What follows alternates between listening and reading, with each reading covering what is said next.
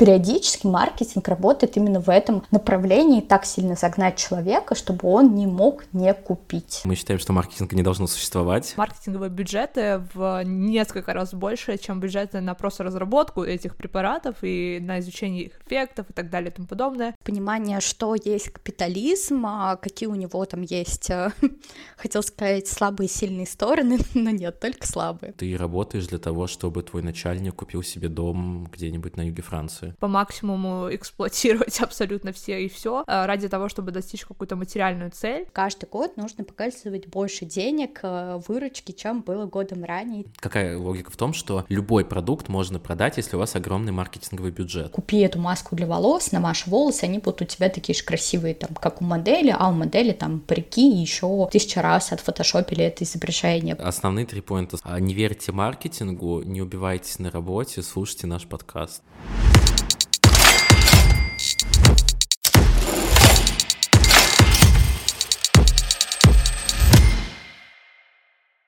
Всем привет! Это подкаст «Жертвы капитализма», где я, Эля, и мой сведущий Даян обсуждаем экономику и иронизируем над реалиями жизни в позднем капитализме. Наш подкаст абсолютно бесплатен и требует много вложений временных, так и финансовых, поэтому мы были бы очень рады, если вы сможете нас поддержать пятью звездочками и отзывами на тех платформах, на которых вы слушаете. А мы переходим к теме. Сегодня очередной выпуск с гостей. Наша любимая хорошая Оксаночка. Оксаночка, привет. Привет, привет. Оксана, расскажи чуть-чуть про себя, чем ты занимаешься, потому что твое занятие непосредственно вдохновило нас на тему сегодняшнего выпуска, поэтому тебе слово. Да, всем привет еще раз. Меня зовут Оксана. Я работаю в маркетинге, работаю в маркетинге около четырех лет, и вся моя такая деятельность э, э, в плане работы, она всегда была связана с крупными корпорациями, к сожалению последний год я работаю в крупном маркетплейсе, называть который я не буду, потому что я уверена, что меня уволят после этого подкаста и никуда больше никогда не возьмут работать. Их подкаст менял жизни.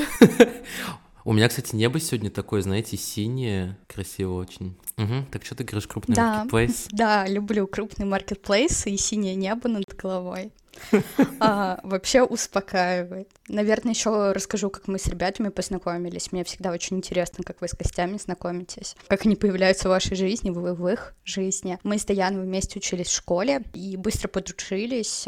И, наверное, самое интересное то, что, ну вот в какой момент э, я там обратила внимание на Даяна, не знаю, может быть, ты тоже на меня, потому что мы родились в один день, и я такая, вау, э, прикольно. Так мы и общаемся много лет. А с Элли мы впервые познакомились, когда в прошлом году ездили, праздновали день рождения моё и Даяна в Будапеште мы были, и Эля к нам приехала, еще много друзей приехало, и мы круто провели время. Да, это вообще, конечно, у вас э, вообще потрясающая история, и мне порадовалось, типа, э, Оксана такая, ну, самое интересное, это то, что мы родились в один день, а я знаю всю историю, это, это вообще самое неинтересное из всего, что я знаю. Ну, оставим это на фоне, да, вырежем это. Э, э, это, это за дополнительные, за дополнительную сумму, да, полная история знакомства. Ну, да, рано или поздно мы начнем бусти, и там будут всякие такие истории дополнительные. Ну, как очевидно, очевидно, сегодняшняя тема нашего, нашего выпуска будет маркетинг, и тут, наверное, стоит сразу высказать наше отношение к маркетингу. Я не знаю, как у Оксаны, но у нас с Элей довольно радикальное. Мы считаем, что маркетинга не должно существовать.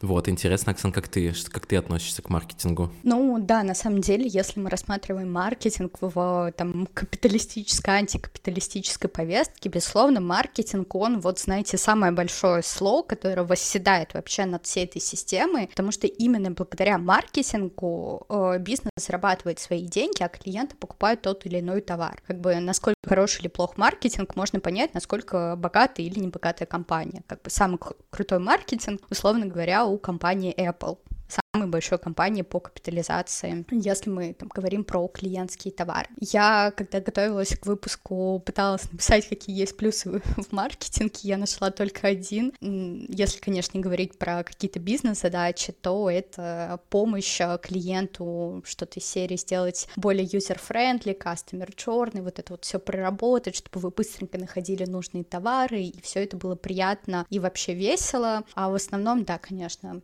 Хороший маркетинг, понимание бизнеса — это маркетинг, который приносит очень-очень много денег. И, и как в данном случае, ну я так понимаю, что тебе все равно близка идея антикапитализма, наш подкаст изменил твою жизнь. Можно ли вообще работать в маркетинге и быть при этом антикапиталистом? Мне интересно мнение твое, Оксан, и, и Эля, как самый радикальный среди нас. Да, я думаю, что можно работать в маркетинге, можно работать в целом в бизнесе, при этом понимать, что есть капитализм, а, плюс-минус понимать, что есть хорошо, что есть плохо, как бы разграничивать для себя те или иные вещи, которые ты делаешь в бизнесе. Но тут а, тоже нужно понимать, что, наверное, у всех маркетинг ассоциируется с тем, что маркетологи постоянно снимают рекламы, придумывают какие-то креативные идеи и так далее. Нет, в 90, 90% времени маркетинг — это про какие-то Excel, это про какие-то задачки, и это вот не о том, чтобы придумать гениальную идею, как перевернуть мир и продать огромному количеству клиентов огромное количество товаров, заработать миллиарды. Поэтому тут э, нужно понять, что это не так весело и радужно, возможно, как представляют многие люди, как это показывается там в фильмах, сериалах и тому подобное. Нам продают идею стать маркетологами за счет вот этого радужной картинки, mm-hmm. что ты типа слаты генерируешь идеи. Да, да, да, и на самом деле это не только в каких-то фильмах, сериалах, я это очень часто вижу в Инстаграме, где там один день из моей жизни как стажера в маркетинге какой-нибудь там зарубежной компании. Может быть, в Америке это так, хотя я в этом очень сомневаюсь. Ты там, будучи стажером, получая очень мало денег и очень много работы, обычно в России приходишь в каком-то крутом луке на свою работу с крутой сумочкой, у тебя там четыре крутых э, кола, где вы там придумали идею э, совершенно гениальную в плане маркетинга, завоюете все награды мира, потом ты идешь э, на свой крутой там э, бранч э, с коллегами, проводите какой-нибудь тренинг, получаешь подарки от брендов. Да, такое бывает, но это один процент из всей твоей работы. В основном ты сидишь и очень-очень много анализируешь, делаешь Excel, ставишь задачи на дизайн и, да, какое-то время генерируешь креативные идеи. Ну, дрочево, короче. Вообще, я хотел сказать, что, наверное, в, в капиталистической системе есть два самых больших зла — это менеджеры и маркетологи. Потому что все менеджеры и все маркетологи. Я Оксана, менеджер по маркетингу. Ты сам большое зло. Нет, но с другой стороны, я вообще, ну опять же, мы тоже это обсуждали во многих выпусках о том, что, ну нельзя всю ответственность класть на обычных людей. Все равно мы, мне тоже как-то под статьей написали, как я могу быть типа э, предпринимателем и и этим антикапиталистам, потому что предпринимательство, оно базируется на частной собственности, а частная собственность — основная идея типа этого капитализма. Но как бы мы не можем вытащить себя из этой системы, да, и просто вот как бы отменить э, э, одним днем капитализм, и все равно надо работать, есть, да, и как-то существовать. Поэтому даже если мы работаем в тех сферах и занимаемся теми делами, которые как бы подпитывают капитализм, то, ну, блин, извините. Наверное, тут степень того, насколько ты это понимаешь, осознаешь, и степень твоего, все равно мы все все винтики в этой системе. Да, даже ты, будучи маркетологом, все равно ты работаешь для того, чтобы твой начальник купил себе дом где-нибудь на юге Франции. У меня еще была мысль по поводу того, что как раз понимание, что есть капитализм, а какие у него там есть, э, хотел сказать, слабые и сильные стороны, но нет, только слабые. Ты вообще понимаешь, какой bullshit ты не будешь делать в работе, а какой будешь, потому что я, как маркетолог, и мы до этого дойдем, точно не готова работать с определенными определенными бизнесами, с определенными там системами или подходами. То есть мне как маркетологу это не близко, и в целом ни за какие деньги, которые периодически там HR-щики предлагают а, работу там в той же фарме, я не готова а, с этим работать. И здесь знание того, что есть капитализм и антикапиталистическое движение, очень помогает делать маркетинг в том числе более как бы человеколюбимым. Интересно твое тоже мнение, или может, можно ли работать в маркетинге и быть при этом антикапиталистом? По сути, Оксана работает э, как наемный работник, и поэтому она принадлежит, если очень обобщать, к классу работник, не капиталистов. Она не владеет средствами производства, она не владеет э, долями в компаниях, э, в которых она работает и так далее. Поэтому я не вижу никаких препятствий для того, чтобы она была левых взглядов и при этом работала, допустим, в маркетинге. Плюс, на самом деле, маркетинг, я думаю, что это это не само по себе, это, конечно, не полное зло, потому что мы здесь очень сильно, типа, сужаем определение маркетинга, потому что я видела определение, как, например, как а, раздел экономики, который занимается проблемами сбит, сбыта, сбита, сбыта и производства товаров. То есть а, это на самом деле обширная сфера. Это вот, опять же, тема, может быть, э, да, есть люди, которые не согласятся с этим, а, что я считаю, что сама как бы идея рынка, она не такая уж и плохая, просто, опять же, происходит очень сильный сдвиг акцентов, короче, на рынок очень большой акцент в нашей экономике делается, и на него перекладывается все абсолютно.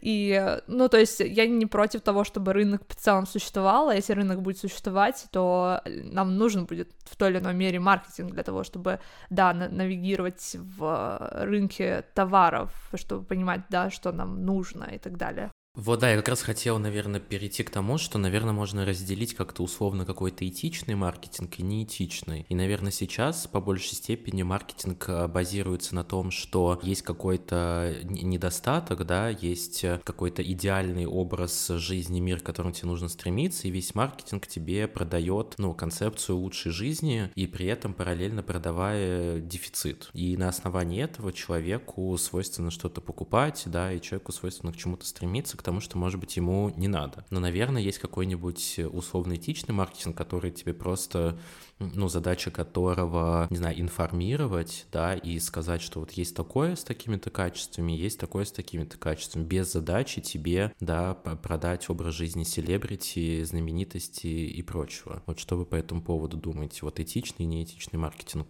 Да, давай, наверное, сначала про неэтичный, опять же, в моем субъективном понимании. Для меня это, наверное, три вещи. Они на самом деле очень друг с другом пересекаются, и можно это объединить в единую концепцию такой лжи или полуправды, плюс э, щепотка всяких манипуляций и различных нехороших психологических приемов. Первое — это неэтичный маркетинг, когда продажа товара и вообще формирование спроса идет через обесценивание какое-то и унижение. А на самом деле есть э, крутой кейс Джилет, который репрезентативен этому поинту. Джилет э, в целом был традиционным мужским товаром в плане брит. Им пользовались только мужчины. Женщины, я там буду говорить про кейс Америки 20-х годов, женщины удаляли волосы только с лица и шеи. Э, Все, Безусловно, компания Gillette, их основная задача — это постоянно, постоянно расти, как и любой абсолютно компании на рынке. Денег всегда мало и всегда нужно больше. Каждый год нужно показывать больше денег, э, выручки, чем было годом ранее и так далее. Ну, они поняли, что они уже максимально покрыли рынок, э, связанный с мужчинами, решили выйти на рынок женщин. Очень сложно продать товар, когда нету привычки что-либо делать нет сформированной потребности. И они пошли через инструмент э, такого обесценивания и определенного унижения, когда говорили, что если ты настоящая леди, если ты элегантная женщина, ты обязательно должна брить ноги, должна обязательно брить подмышки, и это является частью нормы, если ты это не делаешь, значит, ты какая-то не такая. Мы понимаем, какие огромные бюджеты есть для агрессивной маркетинговой коммуникации у таких брендов, но, собственно, живя в 2023 году, мы понимаем, что у них это получилось. Они сделали там свое дело и завоевали огромную долю рынка. Следующий пример — это про продвижение заведомо бесполезных, а порой и опасных э, вещей. Для меня здесь э, ярким примером является фармацевтическая вообще вся отрасль. Кстати, вот если бы я могла проголосовать и, и там что-то запретить, я бы прям запретила весь маркетинг, связанный с фарм. Я считаю, его не должно быть от слова совсем. Наша. ну, потому что вот э, там периодически, опять же, когда мне звонят HR-щики и так далее, я вот э, категорически не готова работать в фарм-компаниях, потому что я понимаю, что я как маркетолог, если делаю действительно удачную рекламную кампанию, я заставляю людей идти покупать этот товар, а учитывая, что в России ты можешь э, почти любой товар просто прийти купить без рецепта в аптеке, ну, я не готова брать на себя такую ответственность никто там не идет и не консультируется со специалистами и врачами. Так вот, возвращаясь про фарму, очень часто кейс, а, когда нет никакой доказательной базы у препаратов, но при этом есть огромные маркетинговые бюджеты. Тот же там новопосит, персен и прочие успока... Э, там, успокаивающие препараты. Они вообще нет, э, там у них нет никаких научно-клинической доказательной базы, их нет у них каких международных источников. Это считается БАДом, а БАД это почти еда, а для еды никакая доказательная база не нужна. Но при этом они очень четко выстраивают логическую логическую цепочку. Если у тебя стресс, иди купи новопосит, и стресса не будет. Ну, то есть э, здесь э, очевидно, к чему они хотят попутить э, своего потенциального покупателя. Или какой-нибудь орбитол. Орбитол вообще это номер один по продажам противовирусных препаратов в России. Там гигантские обороты ежегодно, гигантский бюджет на маркетинг, и здесь тоже они очень хорошо работают через запугивание начался там сезон простуд, ваш ребенок обязательно заболеет, э, все это подкрепляется обычно красивым видео рядом. Идите, купите арпидол, он профилактика, он как бы поможет вам этого избежать. Все не хотят болеть, все беспокоятся о своих близких, идут и отдают деньги. И опять же, у препарата очень э, такая сомнительная доказательная база, никаких э, актуальных клинических исследований нет. Меня теперь точно в фарму не возьмут работать. Ты, это, мне нравится, какого ты хорошего мнения о нашем подкасте, что его, блядь, во фарме все послушают. Я когда работал в офисе, для того, чтобы, типа, прогуливать официально, там нужен больничный, я ходил, типа, в поликлинику и врал, что я болею, типа, температура. Мне давали больничный и дарили орбидол в подарок, типа, вот, лечитесь им. Ну, это про степень маркетинга. Вообще, на самом деле, такая же тема абсолютно и в США. Вот этот рынок БАДов, он нигде не урегулирован, и это на самом деле настолько опасная тема, потому что действительно то, как говорит Оксана, то, что говорит Оксана, это абсолютно правда, что маркетинговые бюджеты в несколько раз больше, чем бюджеты на просто разработку этих препаратов и на изучение их эффектов и так далее и тому подобное вообще в любой сфере, в любом абсолютно препарате, вот эта вот цена его это типа две трети маркетинга и одна там какая-то десятая это реальная стоимость сырья, вложенного в эти препараты, в том числе research а, вложенного на то, чтобы понять, как они работают и так далее и тому подобное. И вообще, ну, фармаиндустрия это будет вот выпуск скоро, точнее, когда он, когда вот этот выпуск выйдет, короче, он уже будет про ментальное здоровье, и мы там как раз тоже говорим про фарму именно как бы такие жесткие препараты уже, театрического плана, вот, так что это можно будет там послушать. А что ты думаешь, да, по поводу, извини, этичного, неэтичного маркетинга? У тебя какое к этому отношение? Слушай, а у меня, э, я очень э, согласна со всем, что говорит Оксана, и меня это на самом деле безумно радует, что такие люди есть, которые действительно принимают это во внимание и строят из этого отношение свое к работе, и не будут принимать такие предложения и идти туда, да, вслепую, просто ради того, чтобы заработать деньги.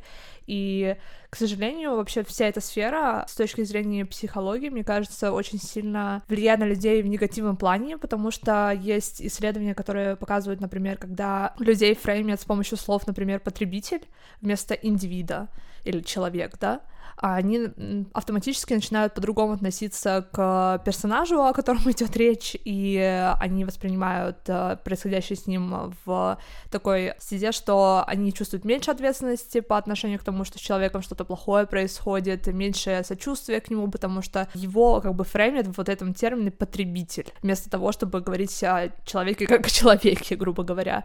И мне кажется, что эта сфера вот маркетинга, она очень сильно, вот как работа сама, очень сильно влияет влияет на людей, которые в ней работают, потому что, э, по сути, вся работа заключается в том, чтобы продать что-то потребителю, и когда тебя так фреймят на твоей работе, и ты как бы вот постоянно в этом крутишься, мне кажется, что у тебя здесь происходит действительно деформация сознания, и ты уже не видишь людей как реальных людей, которых ну, то, что ты продаешь, может на них повлиять, ты видишь как просто винтик в этой системе, которая тебе принесет деньги или компания принесет деньги, и это на самом деле стрёмно, потому что тем а, ажиотажем, да, вот на а, рынке труда, да, в, в, в, то, что люди стремятся в эту сферу, то, что все это так э, показывается, романтизируется, вот это маркетинг girlies и вот это все. Э, я просто могу, не могу даже представить, насколько сильно это может повлиять просто на сознание людей. Ну, кстати, я это очень сильно, мне кажется, ну, потому что сфера продаж, да, там, типа, когда ты руководитель отдела продаж, когда ты отвечаешь за продажи, мне кажется, это тоже синонимично с маркетингом, потому что твоя задача продать, только твоя задача продать не с помощью каких-то инструментов, да, там, маркетинговых, а непосредственно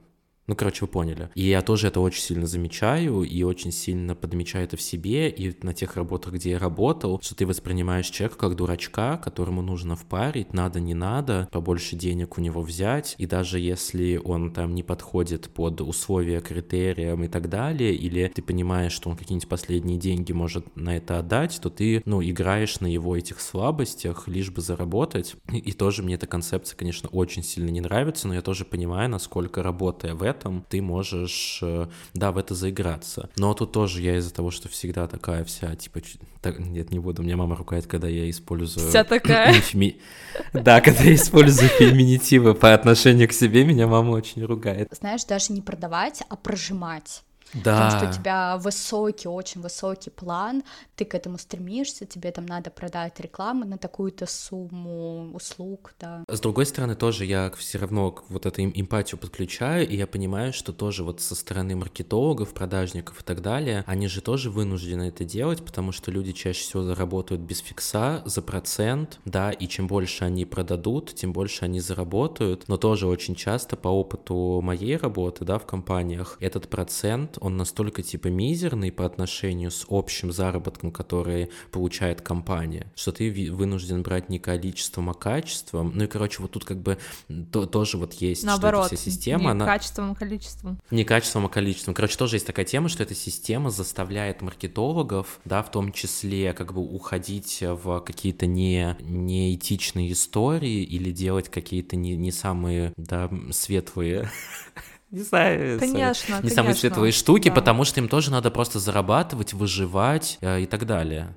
Вообще, это важный поинт, что когда мотивация человека ставится в зависимость от того, сколько он заработает, и это вопрос выживания, по сути, потому что нам всем нужна определенная сумма денег для того, чтобы просто выживать. И когда люди говорят, что «Ой, вы что, там работаете ради денег», ну, вот в этом стиле, когда особенно, да, вот мы говорили про некоммерческую сферу, естественно, людям нужны деньги, чтобы выживать, потому что мы живем в такой системе, где нам нужны деньги для того, чтобы покрывать свои базовые потребности потому что на самом деле глобально в этом никакой необходимости нет. У, для всех людей есть достаточно ресурсов для того, чтобы покрыть их базовые потребности. Возвращаясь к теме, конечно, когда идет речь о деньгах, и речь идет о больших деньгах, потому что все равно, если мы, конечно, сравниваем, да, зарплаты в этой сфере с зарплатами в других сферах, да, допустим, некоммерческих сферах, там, где не идет речь о продажах и так далее, то, естественно, э, деньги коррумпируют в той или иной э, степени. И вообще есть очень много также психологических исследований, которые показывают, что в некоторых сферах на самом деле ставить зависимость от денег э, человеческие мотивации нельзя просто, потому что люди автоматически скатываются в вот эту неэтичную сферу, они будут действительно по максимуму эксплуатировать абсолютно все и все э, ради того, чтобы достичь какую-то материальную цель. И, к сожалению, то, как работает э, человеческая психика, вот это вот, вот это вот все. И это не говорит о том, что люди, да, автоматически, да, плохие, ужасные и так далее, просто есть некие мотивации, которые, это называется intrinsic motivations over, блин, забыл, короче, внешняя и внутренняя мотивация, по-моему, так это переводится и внешняя мотивация всегда подавляют внутреннюю мотивацию, и это просто вот так вот работает, и мы должны это просто понимать и принимать во внимание, когда мы особенно делаем дизайн экономической системы, и дизайн экономической системы современный, он именно подталкивает людей, чтобы подавлять их внутреннюю мотивацию, например, мотивация заботы о других людях, мотивации привнести что-то в свое комьюнити, мотивация максимизировать свое благополучие в каком-то sustainable uh, way и так далее подобное. И вот это все, это происходит не потому, что какие-то индивиды плохие, да, это потому, что система так работает, к сожалению. Мне так хочется немножечко в плавный переход сделать еще а, на другие немножечко стратегии, которые тоже хочется обсудить, мар- маркетинговые стратегии. Вот, да, я как раз хотел спросить, какие, вот, ну, мы так обсуждаем абстрактно, да, маркетинг плохо и так далее. Но вот какие основные маркетинговые стратегии есть, которые, ну, вот реально это жесть, это плохо, но они применяются всегда, везде, и мы можем их много где заметить, которые вот очень-очень токсичные. Вот интересно, и Эль, твое мнение, и особенно Оксаны. Я могу привести пример. Первый — это из книги Даниэля Канемана, и он описывает там эффект Леди Макби, когда, допустим, в рекламе показывают э, какое-то э, не очень приятное событие, например,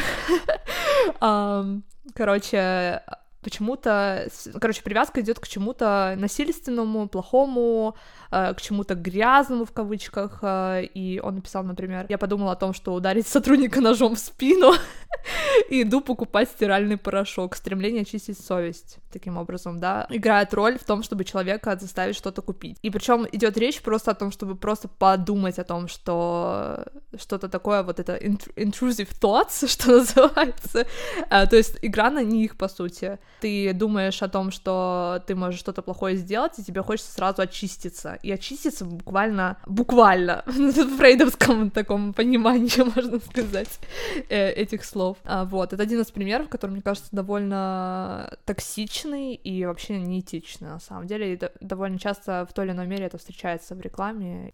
Я бы здесь еще дополнила некоторыми примерами токсичной рекламы. Первое, очень много токсичной рекламы в бьюти-индустрии, потому что бьюти-индустрия, как всегда, как такой очень умный манипулятор, очень хороший психолог, давит на самое больное там, желание женщин соответствовать социальным стандартам. Чаще всего там, у женщин ограниченное количество ресурсов, они не могут много инвестировать там, в какую-то свою красоту, чтобы соответствовать э, стандартам общества, и они хотят э, дешевые и быстрые какое-то бьюти-средство. Бьюти-индустрию очень часто реклама снимается в париках, куча раз рендерится и так далее, а тебе там транслируют, купи эту маску для волос, намажь волосы, они будут у тебя такие же красивые, там, как у модели, а у модели там парики еще тысяча раз отфотошопили это изображение, поэтому там, мы все чаще и чаще видим, что такие более осознанные компании стараются с минимальным количеством фотошопа выходить и не обещать э, там волосы крепче в 10 раз, в 20 раз, в 300 раз, а просто говорить о том, что этот продукт выполняет свою основную задачу, там, помыть волосы, убрать а, какой-то кожный жир и не обещает из тебя сделать а, какую-то диснеевскую принцессу. Хотел добавить, наверное, вот если говорить про то, какая меня сфера раздражает в плане маркетинга, то, наверное, ну, помимо там фармацевтики, вот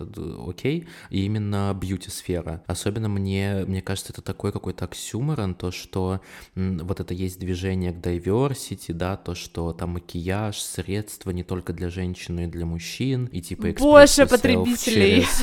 Да, да, да, но это все сводится к тому, что больше потребителей, и все эти звезды американские, которые каждый запустил по три своих бренда косметики, который делается на одном заводе, на себестоимость которого 3 копейки, и, короче, и, и, и, все, и вот эта вот сфера, сфера бьюти, она настолько сильно растет, но это все равно все для того, чтобы больше потреблять и больше, соответственно, все стандартам. И даже вот мы с тобой обсуждали в каком-то выпуске, что Э, в этот э, пузырь конвенциональной красоты, да, туда по чуть-чуть пускают людей с э, дополнительным весом, я не знаю, людей с другой цветой кожи, да, ну просто для того, чтобы реально увеличить количество людей, кому это продать. И, но са- сама по себе сфера вот бьюти, красоты, всех этих средств, она вообще не про пользу, не про выражение себя и так далее побольше, 99%. Про красоту мы еще запишем отдельный эпизод, да, потому да. что там тоже целая сфера. Вообще про вот эту, ну, да, сфера кос косметики, бьюти и прочее, это действительно максимально, мне кажется, токсичная сфера, к сожалению, и что меня на самом деле убивает, что, ну, тоже мы частично это уже обсуждали, что на самом деле как бы цель продать тебе не просто какой-то продукт, но и experience, связанный с ним, типа а-ля гель для душа, вместо того, чтобы просто удалять грязь с тела в душе, я испытываю полное телесное и духовное обновление, если я буду пользоваться соответствующим мылом. И, короче, вот это вот возвышенное, которое тебя обещают вместе с потреблением этого продукта, это experience, такое со звездочками. У меня есть подруга, которая тоже там связана с маркетингом работает, и, в общем, написала там для, для товара описание, что фисташковое мороженое, оно вот все такое охуенное, и оно улучшает работу мозга. Способствует, ну, предотвращает рак. Да, да, да. Оксаночка, я тебя перебил. Что еще ты хотела сказать? Какие примеры вот такого маркетинга а, токсичного? Оксана Пис пошла. А, написано. вернулась. А уже такая быстрая. А ну под себя, чтобы ничего не пропустить. Да, я так и работаю. 9 часов без перерыва. Ну, пописывай. Она буквально уже натренированная. Не, а вы, знаешь, я, ну, я был, когда у Оксаны в гостях, у них э, собака дома, и там у нее есть эти, как это, ну, не памперсы для собаки, а коврик такой, на который можно. И на самом деле это не собака пользуется, ими Оксана для того, чтобы это без отрыва от производства продавать людям. Ру.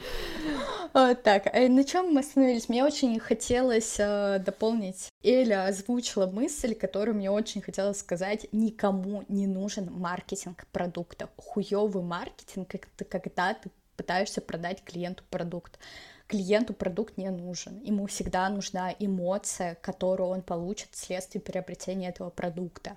Кола делает ноль рекламы, где рассказывает о том, какая вкусная кола. Они всю рекламу последние там лет пять точно, ну, что я там активно слежу за маркетингом. Последние лет сто. Да, повеселиться с друзьями, побыть э, с семьей. Э, вообще это великолепное дополнение ко всем вашим любимым блюдам. И они всегда это привязывают еще к каким-то национальным блюдам, национальным праздникам. Вся бьюти-индустрия про то, что вот ты не накрасишь э, там э, глаза, а ты будешь более красивым красивой, более привлекательной. Никому не нужна продажа алкоголя как алкоголя, потому что все пьют алкоголь, чтобы напиться в той или иной степени. Но ни один бренд об этом не коммуницирует. Все, опять же, бренды про весело проведи, там, время с друзьями, романтический ужин и так далее. Все привязывается к определенной эмоции. И да, это периодически очень про манипулятивные истории. Не периодически, а всегда. Меня, ну, Оксана сглаживает, ей все-таки еще работать в этой сфере. Я подумал, что мы неправильно продвигаем наш подкаст, мы продвигаем его с утилитарной точки зрения, с точки зрения полезности контента и информации, а нам нужно его продвигать с точки зрения того, как он изменит вашу жизнь, что вы станете brand new и так далее. Погрузитесь в экзистенциальный кризис, будете в депрессии. Нет, нет, нам нужно будет э, передумать э, нашу маркетинг, марк, маркетинговую стратегию. Так, вообще, на самом деле, возвращаясь э, к experience у со звездочками такими с по бокам, ну, это действительно абсолютно так. Если так рассматривать маркетинг в целом, то, конечно же, также, мне кажется, в какой-то степени можно сказать, что не бывает этичного маркетинга, потому что, потому что в той или иной мере все сводится к тому, чтобы продать тебе не утилитарность, а то, с чего мы, кстати, начали, да, то есть что не полезные продукты. На самом деле, по сути, маркетинг никогда не продает полезные продукты. Если мы продаем не продукт, то мы продаем experience, а experience э, никак на самом деле не связан с какой-то конкретной вещью. Это может, можно привязать, короче, experience к любой вещи, по сути. И здесь э, лишь проблема в том, какой вещи он э, в итоге привяжется. А в чем фишка? То, что, э, во-первых, э, как Маркс писал, что продажа это процесс отчуждения. И поскольку нам не доплачивают, то есть мы, не, э, мы как работники не получаем тех денег, которые мы создаем, реально, мы не можем э, позволить себе купить все, что есть на рынке. Соответственно, продавцы должны соревноваться за наше внимание, за, наш, э, за нашу лояльность. И здесь вот как раз-таки в этом моменте э, вступает в игру маркетинг. И он фиксируется не на том, чтобы продать себе именно полезную вещь, он фиксируется на том, что тебе продать узнаваемость вещи. И чем большая узнаваемость, тем э, лучшие продажи у компании.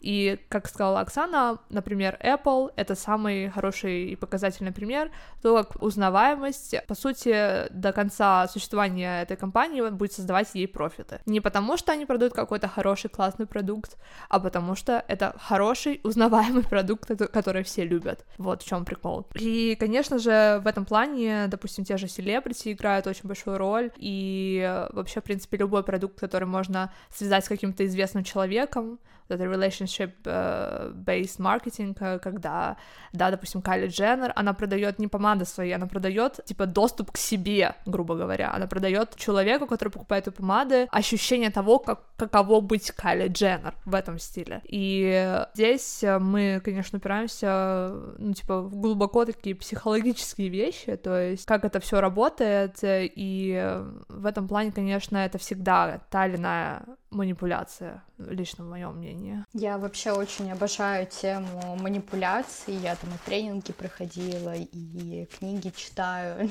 Не то, как манипулировать, а то, как их избегать. И мне кажется, это очень интересный там психологический э, аспект, который мы часто видим в жизни. Да, вот, например, еще писала, что манипуляция исследованиями и цифрами Угу, да, потому что здесь тоже вот эта вот история про полуправду. Манипуляция цифрами очень часто в рекламе есть. Это, как сказать, э, этот продукт номер один на рынке. Со звездочкой по исследованию там какой-то исследовательской компании. Да, там милипиздрическими буквами где-то написано. Да, или знаете, я очень часто вот я на это обращаю внимание периодически, там написано типа номер один товар, а потом под звездочкой написано среди наших товаров. Да, среди наших наших товаров среди какого-то региона. Номер один в чем? Одни и те же товары разных производителей, там, не знаю, возьмем, условно говоря, а, обезличенно э, какие-нибудь конфеты. Эти конфеты номер один. Вот. Откуда берут э, эти данные? Эти данные им продают исследовательские агентства. Агентства работают со всеми игроками на рынке. И э, и тот же продукт разных брендов может быть номер один по количеству продаж штуках, другой по количеству продаж в деньгах, третий, не знаю, э, номер один по росту там, за квартал, по количеству запросов в Google и так далее. Но поверьте, клейм номер один, но он сильно заставляет клиентов задумываться о покупке и все-таки ее совершить. Поэтому, да, манипуляция какими-то цифрами или, опять же, состояние искусственного, искусственной ограниченности товара супер помогает, э, потому что импульсивная покупка — это вообще рай для бизнеса, для маркетолога, когда клиент не планировал покупку, и тут шел, шел, шел, ему пришло сообщение о том, что Sunlight закрывается ликвидация всего товара, и он в ближайший торговый центр побежал, и там товар этот приобрел, потому что, ну как же, закроются вот сейчас самые глубокие скидки. Хотя это не так, но это еще на уровне там э, не особо законодательной истории.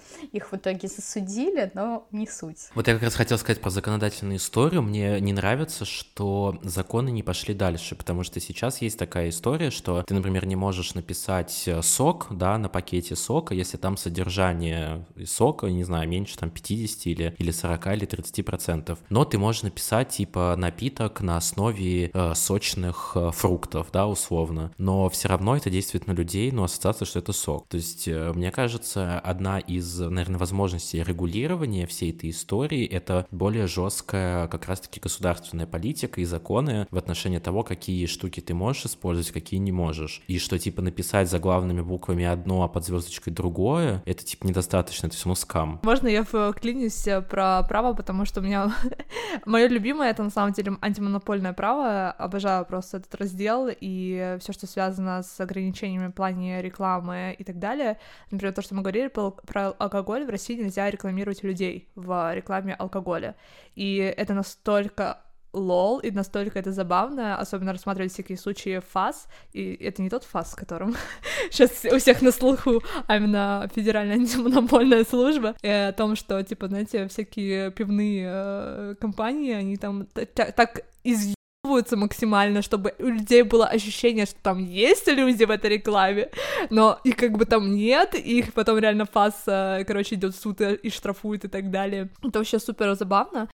А есть аргумент в том, что право очень сильно, типа, громоздкое, типа, его очень много. С одной стороны, да, но с другой стороны, в таких сферах э, столько нюансов, что невозможно это как-то супер упростить и сделать какую-то универсальную норму, это бывает очень-очень сложно с точки зрения юридического дизайна, скажем так. Но какие-то даже мелочи. Мне, например, очень нравится, что в Израиле по закону, а, если есть сахар в составе, то обязательно на упаковке должна быть большая наклейка, и там написано, сколько там реально грамм сахара, типа в ложках, по-моему, даже, чтобы было типа понятно. Да, Ты не можешь написать да, вот как, э, как-то как-то хитро вы что низкое содержание сахара, но на самом деле сахар на первом месте. Вот какие-то такие мелочи, такие штуки, мне кажется, не очень полезные должны быть везде. Еще очень хорошая тема — это по закону ограничения процента инвестиций в маркетинг. Например, так есть в продовольственной сфере. Если ты там производитель молока, ты по закону в России можешь не более 5 10% от своей выручки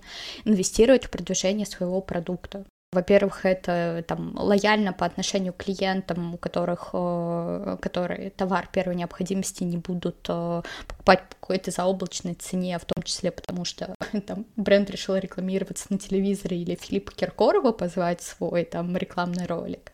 Во-вторых, мне кажется, вот опять же для фарм компаний, возможно, у них тоже есть такой закон, я с фармой не работала, но вот я бы там вообще сокращала очень-очень жестко и очень жестко это контролировала, потому что много путей э, обхода этого закона тоже существует. Вот видите, какие у нас э, вообще крутые обсуждения. В итоге, получается, говорим тут про законы, такие чиновницы собрались, все обсудили, как вы регулируете. На самом деле, блин, это реально очень-очень хорошие поинты. Я даже никогда не думала про ограничения в плане финансирования или, да, инвестиций. Часть бюджета, короче, я которая тоже, выделяется. Я тоже. Это для меня вот реально вау. Оксана, спасибо. Ну, кстати, да, но знаешь, э, я, я об этом, я подумал, что, ну, я же работаю со стартапами, и когда принимаю принимают инвесторы решение инвестировать, не инвестировать, они в том числе смотрят на use of funds, да, типа на что будут использованы деньги. И если там деньги, да, планируется использовать по большей степени на маркетинг, то у, у инвесторов сразу ощущение, что, ну, продукт говно, да, потому что если вам, типа,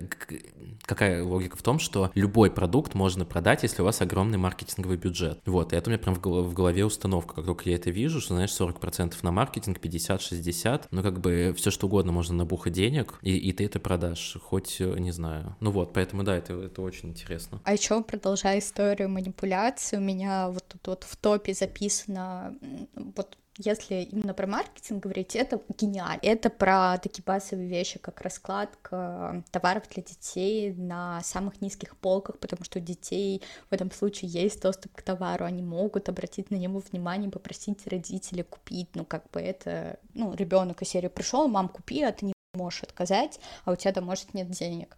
А на покупку очень часто консультанты запрещены предлагать более дорогой товар, в том случае, особенно когда они видят, что можно надавить на человека. Опять же, там пришел с ребенком, тебе показывают более дорогую куклу как родителям, ребенку это нравится, он такой купи, купи, купи, а ты вообще на другой бюджет ориентировался, отказать уже очень сложно. Или там консультанты в бьюти-магазинах тоже часто делают, видят там парень с девушкой пришел и будут предлагать более дорогой товар, в смысле о том, что парень не откажет, ну и там порадует свою девушку, купит более дорогой крем, хотя там в этом... Ты что, не мужик? Ну да, слушайте, ну вот э, опять же, э, самая кринжовая реклама, она самая гениальная. Вот если мы спускаемся в самый-самый вот низ двухтысячных, э, это реклама про то, как, ну по сути это тоже реклама, когда ты там гуляешь по Арбату, и к тебе как к парочке подходит какой-то человек и такой, купите розу своей девушке. Роза там стоит 300 рублей versus обычно обычно там она стоит 50, например, а ты не можешь отказать. Но вот периодически маркетинг работает именно в этом направлении, так сильно загнать человека, чтобы он не мог не купить. И, кстати, насчет а, кринжового маркетинга, это, знаете, как Gen Z изобрели, и там что-то там, что существует миллиард лет, и а, в этом плане, например, тот же любимый, любимый у Диана Starbucks, например, там вот это Spice Pumpkin Latte, или как они называются, ну, то есть а, вот это осень, постоянно новое какое-то латте, или что-то сезонное. Или холодный кофе на лето. Да-да, это чисто вот как маркетинг реально изобрел э, заново сезоны, потому что сейчас в современном мире процессы производства настолько налажены, что у нас есть все продукты в любое время года, по сути, то есть нам не нужно ждать осени, чтобы у нас была тыква, но у нас есть вот это вот глубокое глубокое желание коннектиться с сезонами, потому что, да, вот эта природа, циклы и прочее, и очень часто, да, компании предлагают какие-то сезонные продукты, хотя на самом деле абсолютно нет необходимости в том, что, чтобы ждать, типа, осени, чтобы выпить а, тыквенное лато и так далее и тому подобное, это на самом деле настолько все довольно очевидно, но, опять же, пока ты об этом не задумаешься, пока ты не задумаешься о том, как устроен супермаркет, супермаркет — это вообще гениальная, считаю, вещь, как бы, да, в плане продажи продуктов, это место, которое просто, ну, вот гениально устроено, там все до мелочей, там максимально все продумано. Мы настолько вот э, действуем как э, такие неосознанные, абсолютно отключенные от э, интеллекта существа, когда заходим, блин, в супермаркет и идем и покупаем продукты, просто не понимаю, почему мы даже их покупаем и так далее. И об этом у нас есть отдельный выпуск про потребление, который тоже недавно вы вышел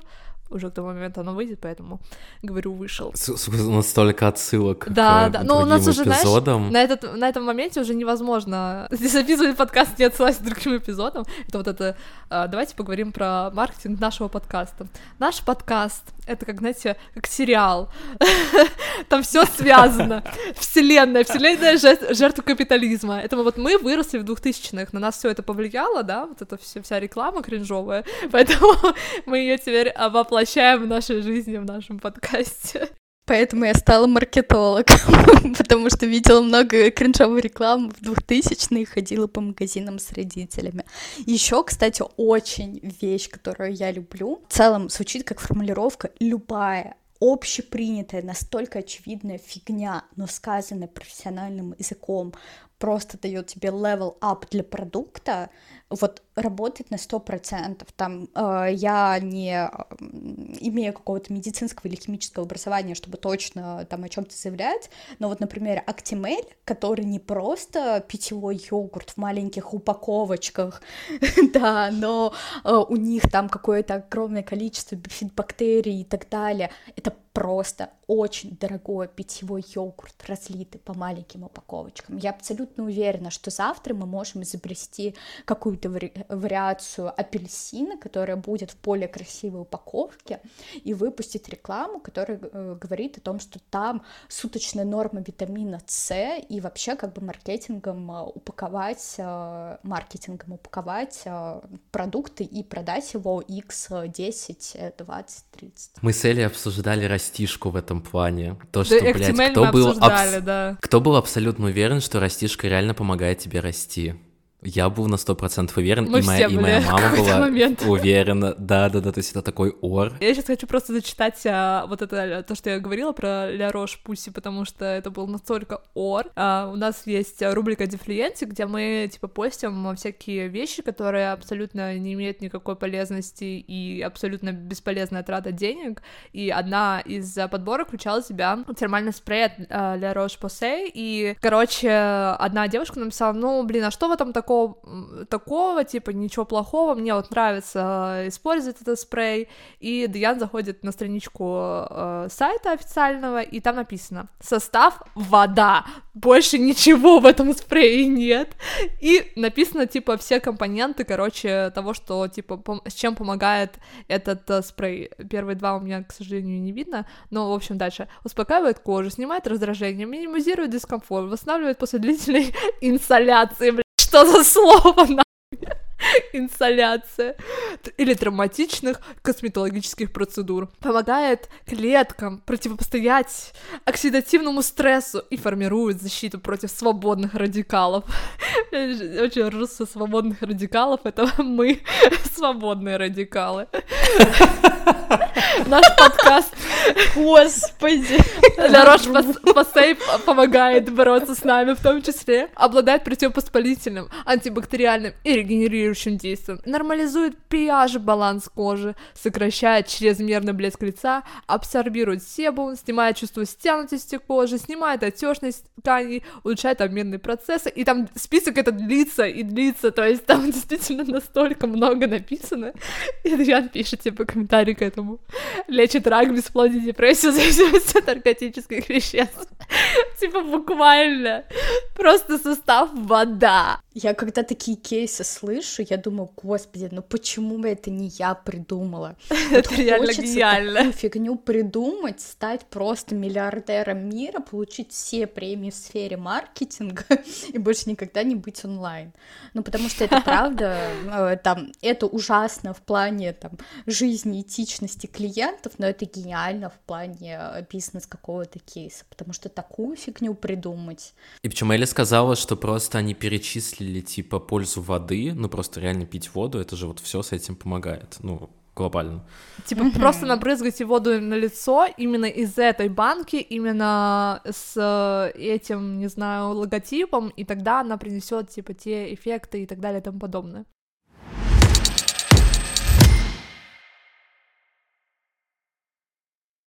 Ой, ну короче, это все угар, когда ты это разбираешь, типа, про, про, типа проникаешься всем этим и понимаешь, насколько это бред. И вот, реклама нашего подкаста. После того, как вы послушаете наш подкаст, ваша жизнь никогда не станет прежней. Вы уже не сможете а, смотреть на вещи глазами, которыми у вас были, глазами, которые у вас были. Ее гениальность.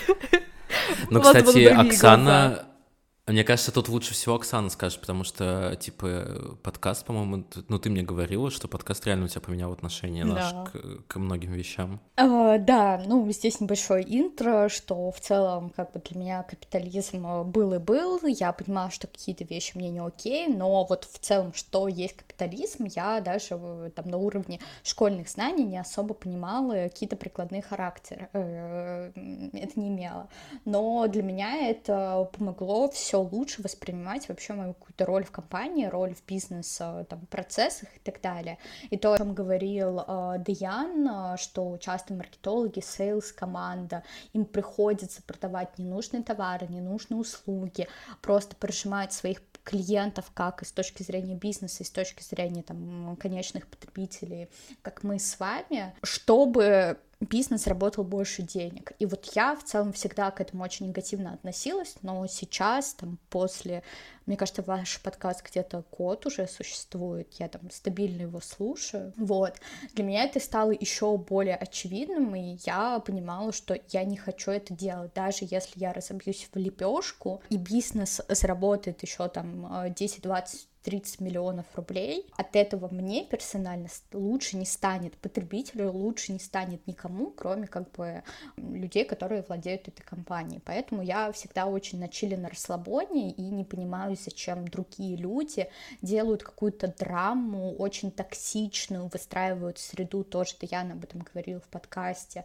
токсичную среду в бизнесе, где каждый кого-то пытается откровенно там поиметь, чтобы что, если вы не владеете этим бизнесом, если эти миллиарды достанутся не вам, а вы получите свою зарплату плюс-минус так и так, я не вижу смысла это делать, э, как-то портить себе карту. Steal your company time, they don't care you live or die, как в том ТикТоке. Но мне кажется, это хорошее завершение нашего выпуска. Основные три поинта. А, не верьте маркетингу, не убивайтесь на работе, слушайте наш подкаст. Кстати, я хочу добавить, на самом деле, потому что он скоро выйдет выпуск первый альтернативу капитализму, и там будет этот поинт э, более подробно разобран, но в целом, конечно, в мире посткапиталистическом не будет маркетинга в той степени, в которой он есть сейчас, и если он и будет, то он будет максимально минимизирован, и все вот эти манипуляции, реклама и прочее на самом деле идет на задний план. Пока мы существуем все еще в капитализме, а, конечно, очень важно осознавать, если, допустим, вы работаете в маркетинге, так же, как Оксана, степень э, той неэтичности, в которую вы вовлекаетесь, и пытаться ее, конечно, минимизировать, потому что в конечном итоге, да, поначалу это может быть сложно, это может казаться какой-то, не знаю, концом э, мира, то, что вы узнали какую-то информацию, и э, это все очень тяжело, да, воспринимается поначалу, э, но в конечном итоге это вот через боль э, мы приходим к освобождению, грубо говоря, потому что пока мы живем в неосознанности, вот этом всем red race, э, погони за какими-то непонятными благами, непонятно зачем, непонятно для кого, то, что нам абсолютно не нужно. И э, в конечном итоге мы приходим к тому, что мы для себя выстраиваем жизнь э, более спокойную, более некомфортную в каком-то плане, но тем не менее более здоровую, более этичную, согласованную с внешним миром, с людьми, которые нас окружают, помогают, мы чувствуем себя более интегрированными в этот мир и так далее. То есть в целом, мне кажется, что антикапитализм глобально приводит к этому, как бы э, не менялось. А. Такая мотивашка, такая предвыборная речь. А, да, потому что, знаешь, все таки хочется... Э, вот у нас очень большой, типа, акцент на негативном, на том, что вот, деконструкция всего и так далее и тому подобное, и я понимаю, что если мы не, повр... не принимаем во внимание то, что люди, какие люди испытывают от этого эмоции, а в конечном итоге, даже если это самая большая правда на свете, никому это лучше не ничего не сделает, к сожалению. Вот. И очень важно давать людям еще и надежду и понимание того, что как это все может развиться. Поэтому продолжайте слушать наши эпизоды, потому что дальше будет больше альтернатив. Будем больше говорить о том, какое классное будущее у нас может быть э, в посткапиталистическом э, mindset е. Вот. И ну все, да, все, да, мы всё. уже последние 10 минут пиарим подкаст. Ну так, да. Спасибо, что так и надо. На моменте, где ты сказала, что не будет маркетинга в таком объеме, в каком он сейчас есть, захотела вставить интеграцию.